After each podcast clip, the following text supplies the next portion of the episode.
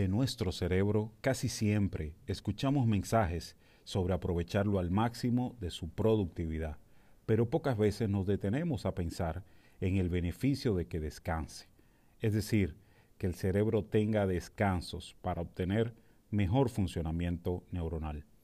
En este episodio de Learning On Podcast converso con Clara García, española radicada en Reino Unido, con un doctorado en neurociencias y divulgadora científica. El cerebro, la siesta, el sueño, la fatiga cognitiva y una parte sobre la divulgación innovadora de las ciencias son puntos que tocamos en este interesante diálogo que aquí les comparto. Recuerden seguirnos en Instagram, arroba Podcast.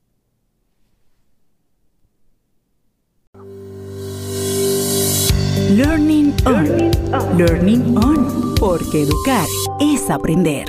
Con Alce Cruz. Hola a todos, esto es Learning On Podcast. Yo soy Alci Cruz y hablo contigo desde Santo Domingo, República Dominicana, en otro momento más para reinventarnos, en otro momento más para aprender. Porque recuerda que educar siempre es aprender y aprender toca esta vez en un episodio muy interesante en torno a la máquina que llevamos entre oreja y oreja, el cerebro. Y algo específicamente relevante eh, en cuanto a el cerebro y es lo que tiene que ver con su descanso. Muchas veces nos centramos solamente en cómo funciona, en cómo sacarle más provecho, en cómo lo eh, maximizo el resultado de la cabeza, el cerebro, el cerebro completo y todas esas cosas. Pero pocas veces tal vez nos detenemos a ver qué nos dice la ciencia sobre el descanso, sobre que nuestro cerebro tenga descansos. ¿Para qué? ¿De qué sirve? Eh, ¿Y cómo mejor hacerlo? Bueno, eso y otras preguntas en esta conversación interesantísima de hoy.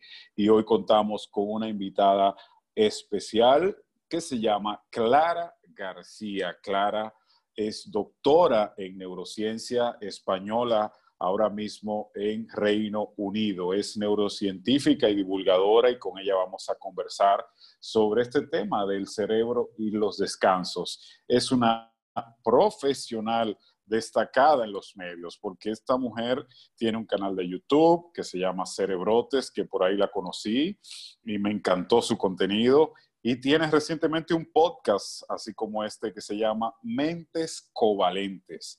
Y ambos, el canal de YouTube y el podcast, se puede encontrar en redes sociales como arroba cerebrotes y arroba mentes covalentes. Bienvenida, Clara, a Learning on Podcast. Es un gusto contar contigo y de entrada reconociendo tu labor como neurocientífica y divulgadora.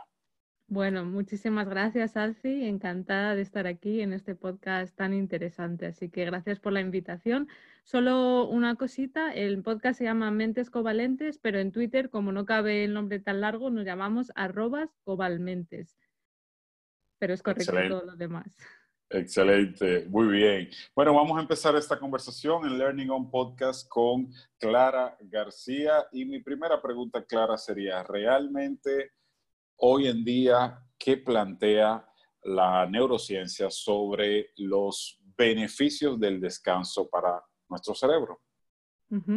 Bueno, pues como tú comentabas antes, a veces nos centramos mucho en sacar el máximo rendimiento a nuestro cerebro y se nos olvida que hace falta descansar, porque descansar es fundamental pues para todo, para reponer energías y también para consolidar la memoria, para cosas que hemos aprendido durante el día, sacarle beneficio y para estar pues al máximo de nuestras capacidades cognitivas. Todos lo hemos experimentado alguna vez, creo yo, una noche sin dormir o durmiendo dos o tres horas, al día siguiente estamos lentos, no nos cuesta, ¿no? Yo creo que, que es difícil mantener una conversación normal, estudiar, conducir, necesitamos eh, descansar, eso está claro. Y bueno, muchos estudios, eh, tanto de psicología como de neurociencia, lo han mostrado. Uno, por ejemplo, que me pareció muy interesante, se llevó a cabo en Dinamarca con 2.000 escuelas, o sea, con un, número muy grande de estudiantes y se vio que los estudiantes a final del día, los, eran, eran estudiantes de secundaria, eh, sacaban peores notas si los exámenes eran a última hora del día, porque claro, después de tantas horas eh, había una fatiga cognitiva, una fatiga mental pero esas notas eran un poco mejor si habían tenido un, descanso, un, recreo, por lo menos se llama así en España, de unos 20 minutos o media hora. Eso ayuda un poco a descansar y, bueno, pues a, retomar energías. Y luego hay otros estudios, pues eh, también con habilidades motrices, como por ejemplo, pues cuando tocamos el piano o, un deporte, ¿no? Que conlleva movimientos, pues se ha visto que es importante durante esa práctica, durante esas sesiones, que haya algún momento de descanso. Y si en esos descansos, pues eso, paramos, eh, cuando volvemos a iniciar, eh, ya estamos mejorando.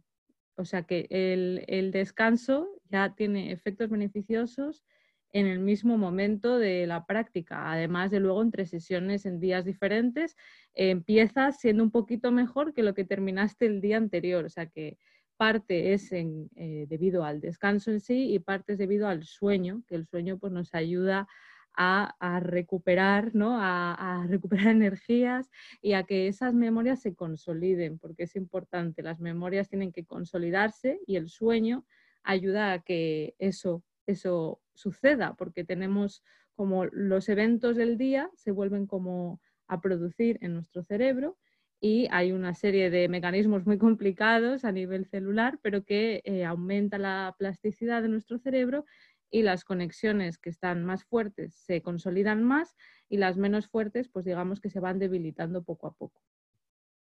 Y, esto que acabas de decir, sumamente interesante, ¿verdad? Esto que acabas de decir tiene una relación directa con la cantidad de tiempo de ese, de ese descanso. Es decir, hay realmente desde la neurociencia una mirada a la duración de ese descanso, que tenga una siesta de 20 minutos, eh, tiene un efecto distinto a la dormida completa de 7, 8 horas, es necesario las dos. Esta parte de la duración del tiempo, ¿qué peso tiene en el cerebro? A ver, yo creo que hace falta las dos, o sea, una noche de sueño de 7, 8 horas es importante. También el número de horas que necesitamos para dormir eh, cambia, o sea, para dormir me refiero para descansar, para que ese sueño nos, sea satisfactorio, ¿no? Eh, cambia con nuestra edad. Todos hemos visto los bebés, el número de horas que duermen es muchísimo también porque en esa edad pues los bebés están, eh, bueno, aprendiendo todo el rato, ¿no? Están expuestos a un montón de estímulos nuevos y tienen un cerebro muy plástico y, bueno, necesitan descansar mucho. A medida que nos vamos haciendo mayores, normalmente no necesitamos tantas horas, aunque también hay mucha variabilidad. Hay gente que duerme poco, que duerme 5 o 6 horas y está bien, y hay gente que no, hay gente que necesita dormir 7, 8, 9 también durante la adolescencia lo que suele ocurrir, como ya sabréis muchos, es que cambia nuestro horario. Eh, los adolescentes normalmente no tienen sueño hasta más pasado pues, eh, la noche, la medianoche, y les cuesta mucho madrugar porque esos, esos ritmos circadianos se alteran durante esa época. Entonces, tienen, tienen que ver muchos factores, pero sí que se ha visto también que siestas de hora y media pueden tener un efecto beneficioso en, por ejemplo, una secuencia de teclas que estemos aprendiendo, una tarea motora, después de hora y media, aunque sea una siesta durante el día, eso ya hace que mejoremos. Así que creo que no está claro del todo, pero bueno, es un poco todo esto que te comento. Es decir, que hay que combinar las dos cosas, los, los descansos cortos con el sueño extenso de la noche, ¿verdad? Los, eh, eh, sí. los descansos cortos eh, suelen ir bastante bien las siestas, ¿no? Que llamamos de 20 minutitos, media hora, también eh, sirve muy bien para, bueno, para retomar energías. Bueno, y, esto tiene, eh, te, pregunto a ver, esto tiene una relación directa con las ondas cerebrales, es decir, obviamente dentro de lo que nos, nos puedas comentar, eh, que entendamos los mortales normales, ¿verdad? Um, la siesta de los 20 minutos, eh, efectivamente hay una influencia de ese descanso corto, digamos, en cuanto a las ondas cerebrales, el aprendizaje, eh, el despertarnos más alerta, realmente cómo se da esa, esa relación ahí. Pues la verdad es que en cuanto a ondas cerebrales, tampoco yo soy una experta en eso. Yo durante mi doctorado me especialicé más en técnicas de neuroimagen de resonancia magnética, que la resonancia magnética nos permite visualizar la estructura del cerebro como si fuera una foto o ver qué zonas eh, se activan más o menos de nuestro cerebro con la resonancia magnética funcional. Para mirar las ondas, por ejemplo, podemos utilizar la técnica de electroencefalografía, que nos permite ver pues, las frecuencias de las ondas. Entonces sí que es verdad que en diferentes estados de conciencia eh, tenemos diferentes ondas y durante el sueño pues entramos en diferentes fases con diferentes ondas. Yo no sé hasta qué punto eso eh, se ha visto que es responsable de esa mejora o ese descanso. Seguro que tiene que ver, pero bueno, pasan tantas cosas en el cerebro también eso a nivel molecular, ¿no? dentro de las células, así que no te sé responder exactamente a qué papel tienen las ondas cerebrales, pero sí que es verdad que es eso que hemos visto, pues que una siesta eh, nos mantiene luego más despiertos, nos sirve para recargar energías y también pues para recordar mejor aquello que hemos aprendido antes, igual que hacer ejercicio, por ejemplo, que también es algo que mucha gente no sabe, correr, hacer ejercicio, también nos ayuda a eh, consolidar memorias por ejemplo. El, ejercicio eh, ayuda a consolidar memoria eh, y esto se vincula con aprendizaje a cualquier edad o, se presta más a edades más, más, más, jóvenes. No estoy segura si hay alguna diferencia en cuanto a edades. Me imagino que el efecto se ve en todas las edades porque Caminar, por ejemplo, aunque solo sea caminar, para las personas mayores también que a lo mejor no pueden ir a correr, ¿no? Eh, también implica mucho utilizar una estructura del cerebro que es el hipocampo. El hipocampo está eh, dentro del cerebro, digamos, no está en la superficie y nos ayuda a navegar, es como nuestro GPS interno y nos ayuda a navegar y cuando vamos caminando pues lo utilizamos, pero además el hipocampo tiene que ver con la formación de recuerdos nuevos. Entonces se cree que puede tener que ver eh, eso, el implicar el, hipocampo al caminar con eh, esa consolidación de memorias.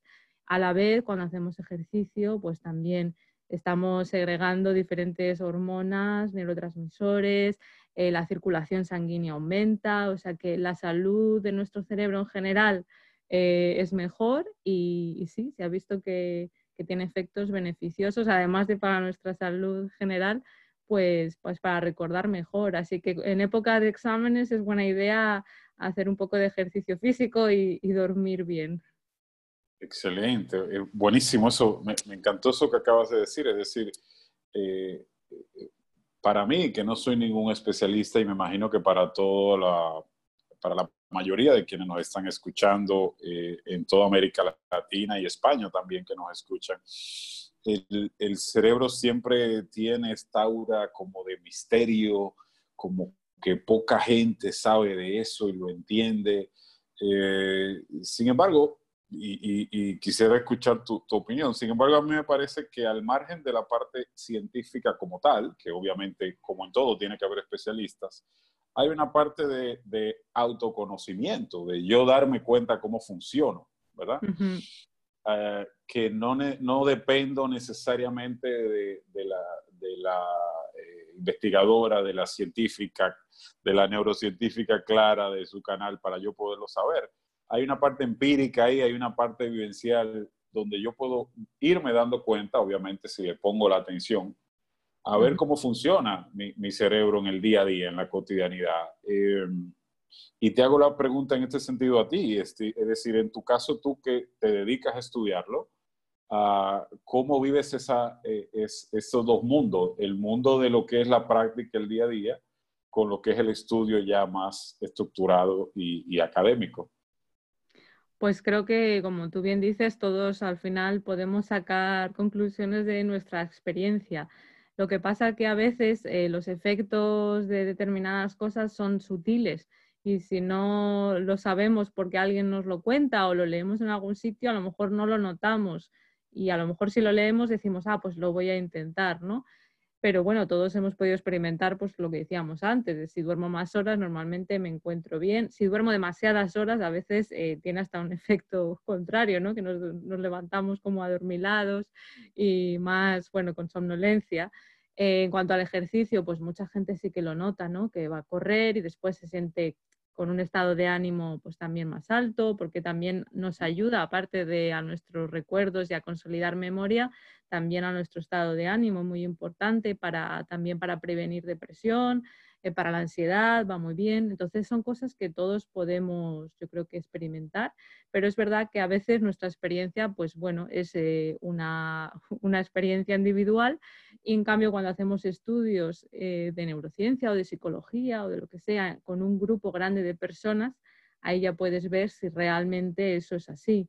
Por eso tenemos los estudios científicos, ¿no? Para, para poder demostrar que en la población normal, ¿no? De media, esto ocurre.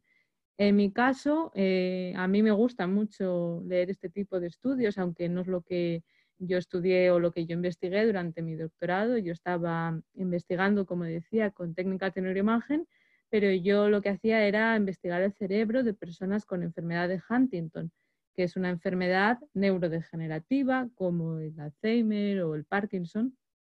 Y yo no me, he encargado de estudiar estas cuestiones, lo que pasa que me parece muy interesante y ahora que llevo a cabo mi, labor divulgativa es lo que más me interesa, es precisamente eso, cómo la ciencia nos puede ayudar a nosotros a bueno, desarrollarnos como personas, a llevar vidas más saludables y que ese conocimiento científico no se quede entre científicos, que llegue a la población general y que todos podamos aplicarlo en nuestras vidas. Yo creo que es lo bonito.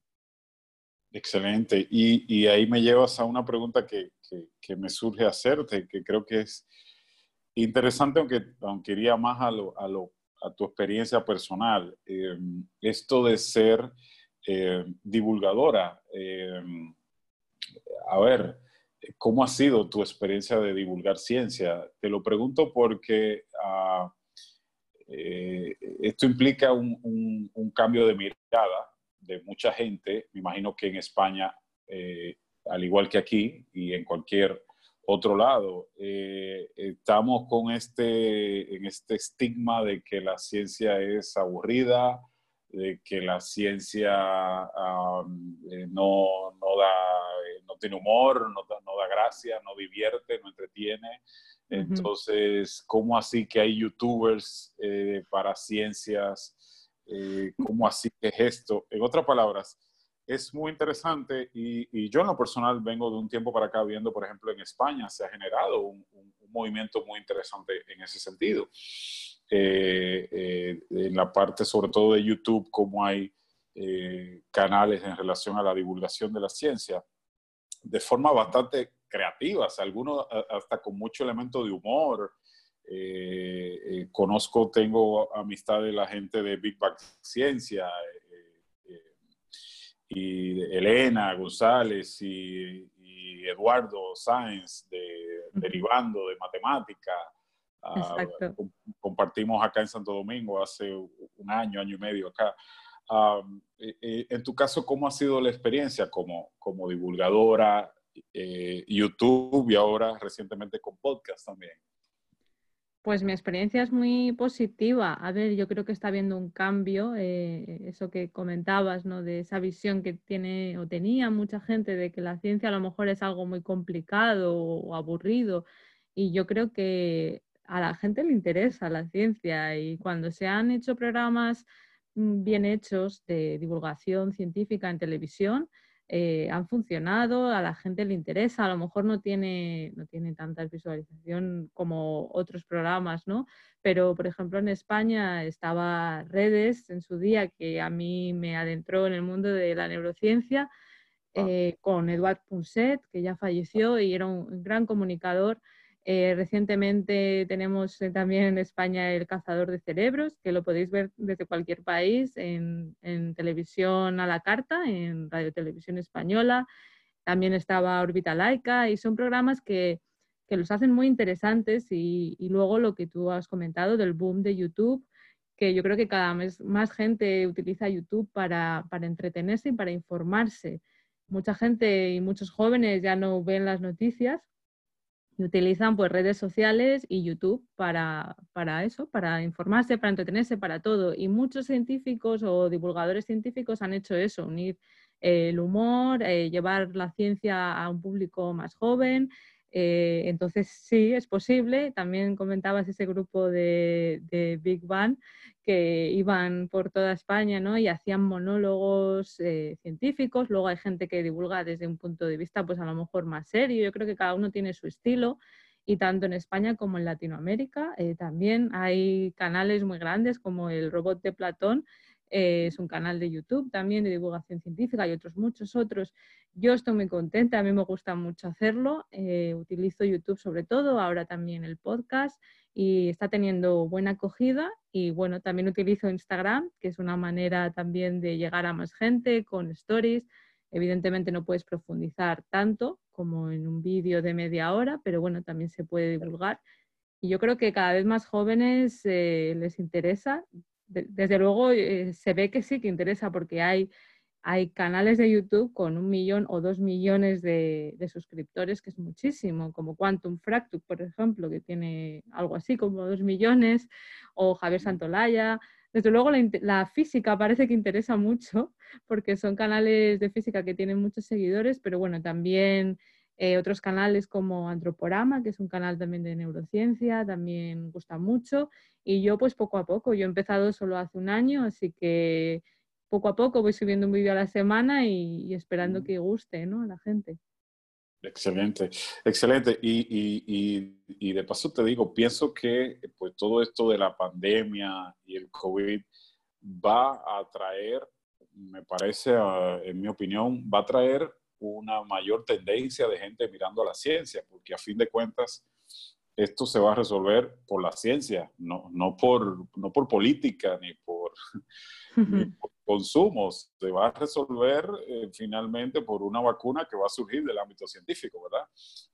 Y, y, me parece que, y el mismo tema de, de los contagios y de eventuales, y la gente pensar en que pueda venir otra en un futuro no muy lejano, creo que mundialmente va a, elevar un poquito la, cantidad de gente que le ponga más atención a los, a los temas científicos, químicos, biológicos y demás. Ah, y, que, y que al fin de cuentas, bueno, de alguna manera eso yo pienso que nos beneficia a todos. Si hay más, como decía un, un amigo recientemente, si hay más ciencia, hay más conciencia. Eh, sí, es verdad. Sí, sí, es verdad que está habiendo ahora mucho interés, evidentemente, claro, con la situación actual. Lo que pasa es que también está habiendo un poco de intoxicación por información que no siempre es correcta y mucha gente se aventura a opinar y la verdad es que yo sobre el tema del coronavirus no, no opino porque, bueno, estudié biología, pero no soy una experta ni en virología ni en epidemiología y ha habido científicos que sí que a lo mejor se han aventurado a, opinar más y, está claro que aunque seas científico, pues no, no puedes saber de todo. Entonces también hay que tener cuidado y siempre mirar a las fuentes oficiales, a la Organización Mundial de la Salud y a divulgadores que sepamos que, que son muy fiables, que van a mirar bien las fuentes, porque bueno, igual que hay personas de todo tipo, pues no todos los científicos tienen la razón absoluta ni saben de todo. Entonces, bueno, también cuidado con eso, pero desde luego que la ciencia es la que nos va a sacar de esto y si hay que escuchar a alguien, pues eh, es a los científicos. Evidentemente hay que tener en cuenta también otros factores eh, para tomar decisiones políticas, pero la ciencia es la que nos puede sacar de esto y creo que es una lección para todos también darnos cuenta de lo necesario que es invertir en ciencia y no solo cuando está pasando algo, sino antes, ¿no? Para, poder estar preparados. Claro, excelente, magnífica conversación ah, con Clara García. Clara, te hago la última pregunta para cerrar. Se la hago a todos los invitados de Learning On Podcast. ah, qué significa para ti y en este caso, pues obviamente como neurocientífica, ¿qué significa para ti o cómo definirías la palabra reinventarse? Reinventarse, Uf, qué complicado. Pues yo diría que reinventarse supongo que es no tener miedo a, fracasar, eh, también autoconocimiento y, replantearse qué es lo que nos mueve, qué es lo que nos gusta en la vida y si no estamos haciendo eso, pues eh, poner de nuestra parte lo que podamos, ¿no? Para, llevar a cabo ese, crecimiento personal y, bueno, creer en nosotros y, supongo que eso, no tener miedo al fracaso porque, bueno, para cualquier cambio pues hace falta un poco de valentía y, si me caigo pues me vuelvo a levantar, yo creo.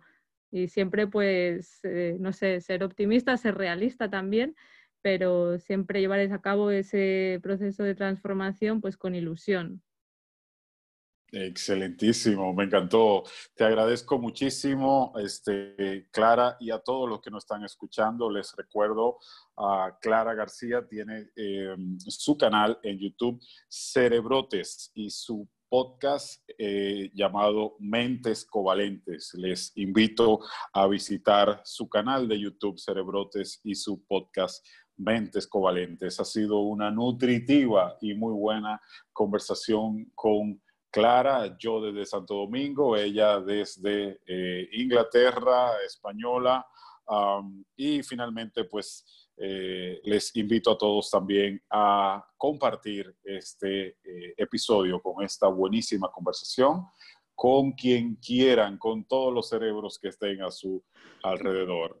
Me despido de ustedes, nos volveremos a encontrar en Learning On Podcast. Yo soy Alci Cruz Soto desde Santo Domingo y recuerden y nunca olviden que educar es aprender.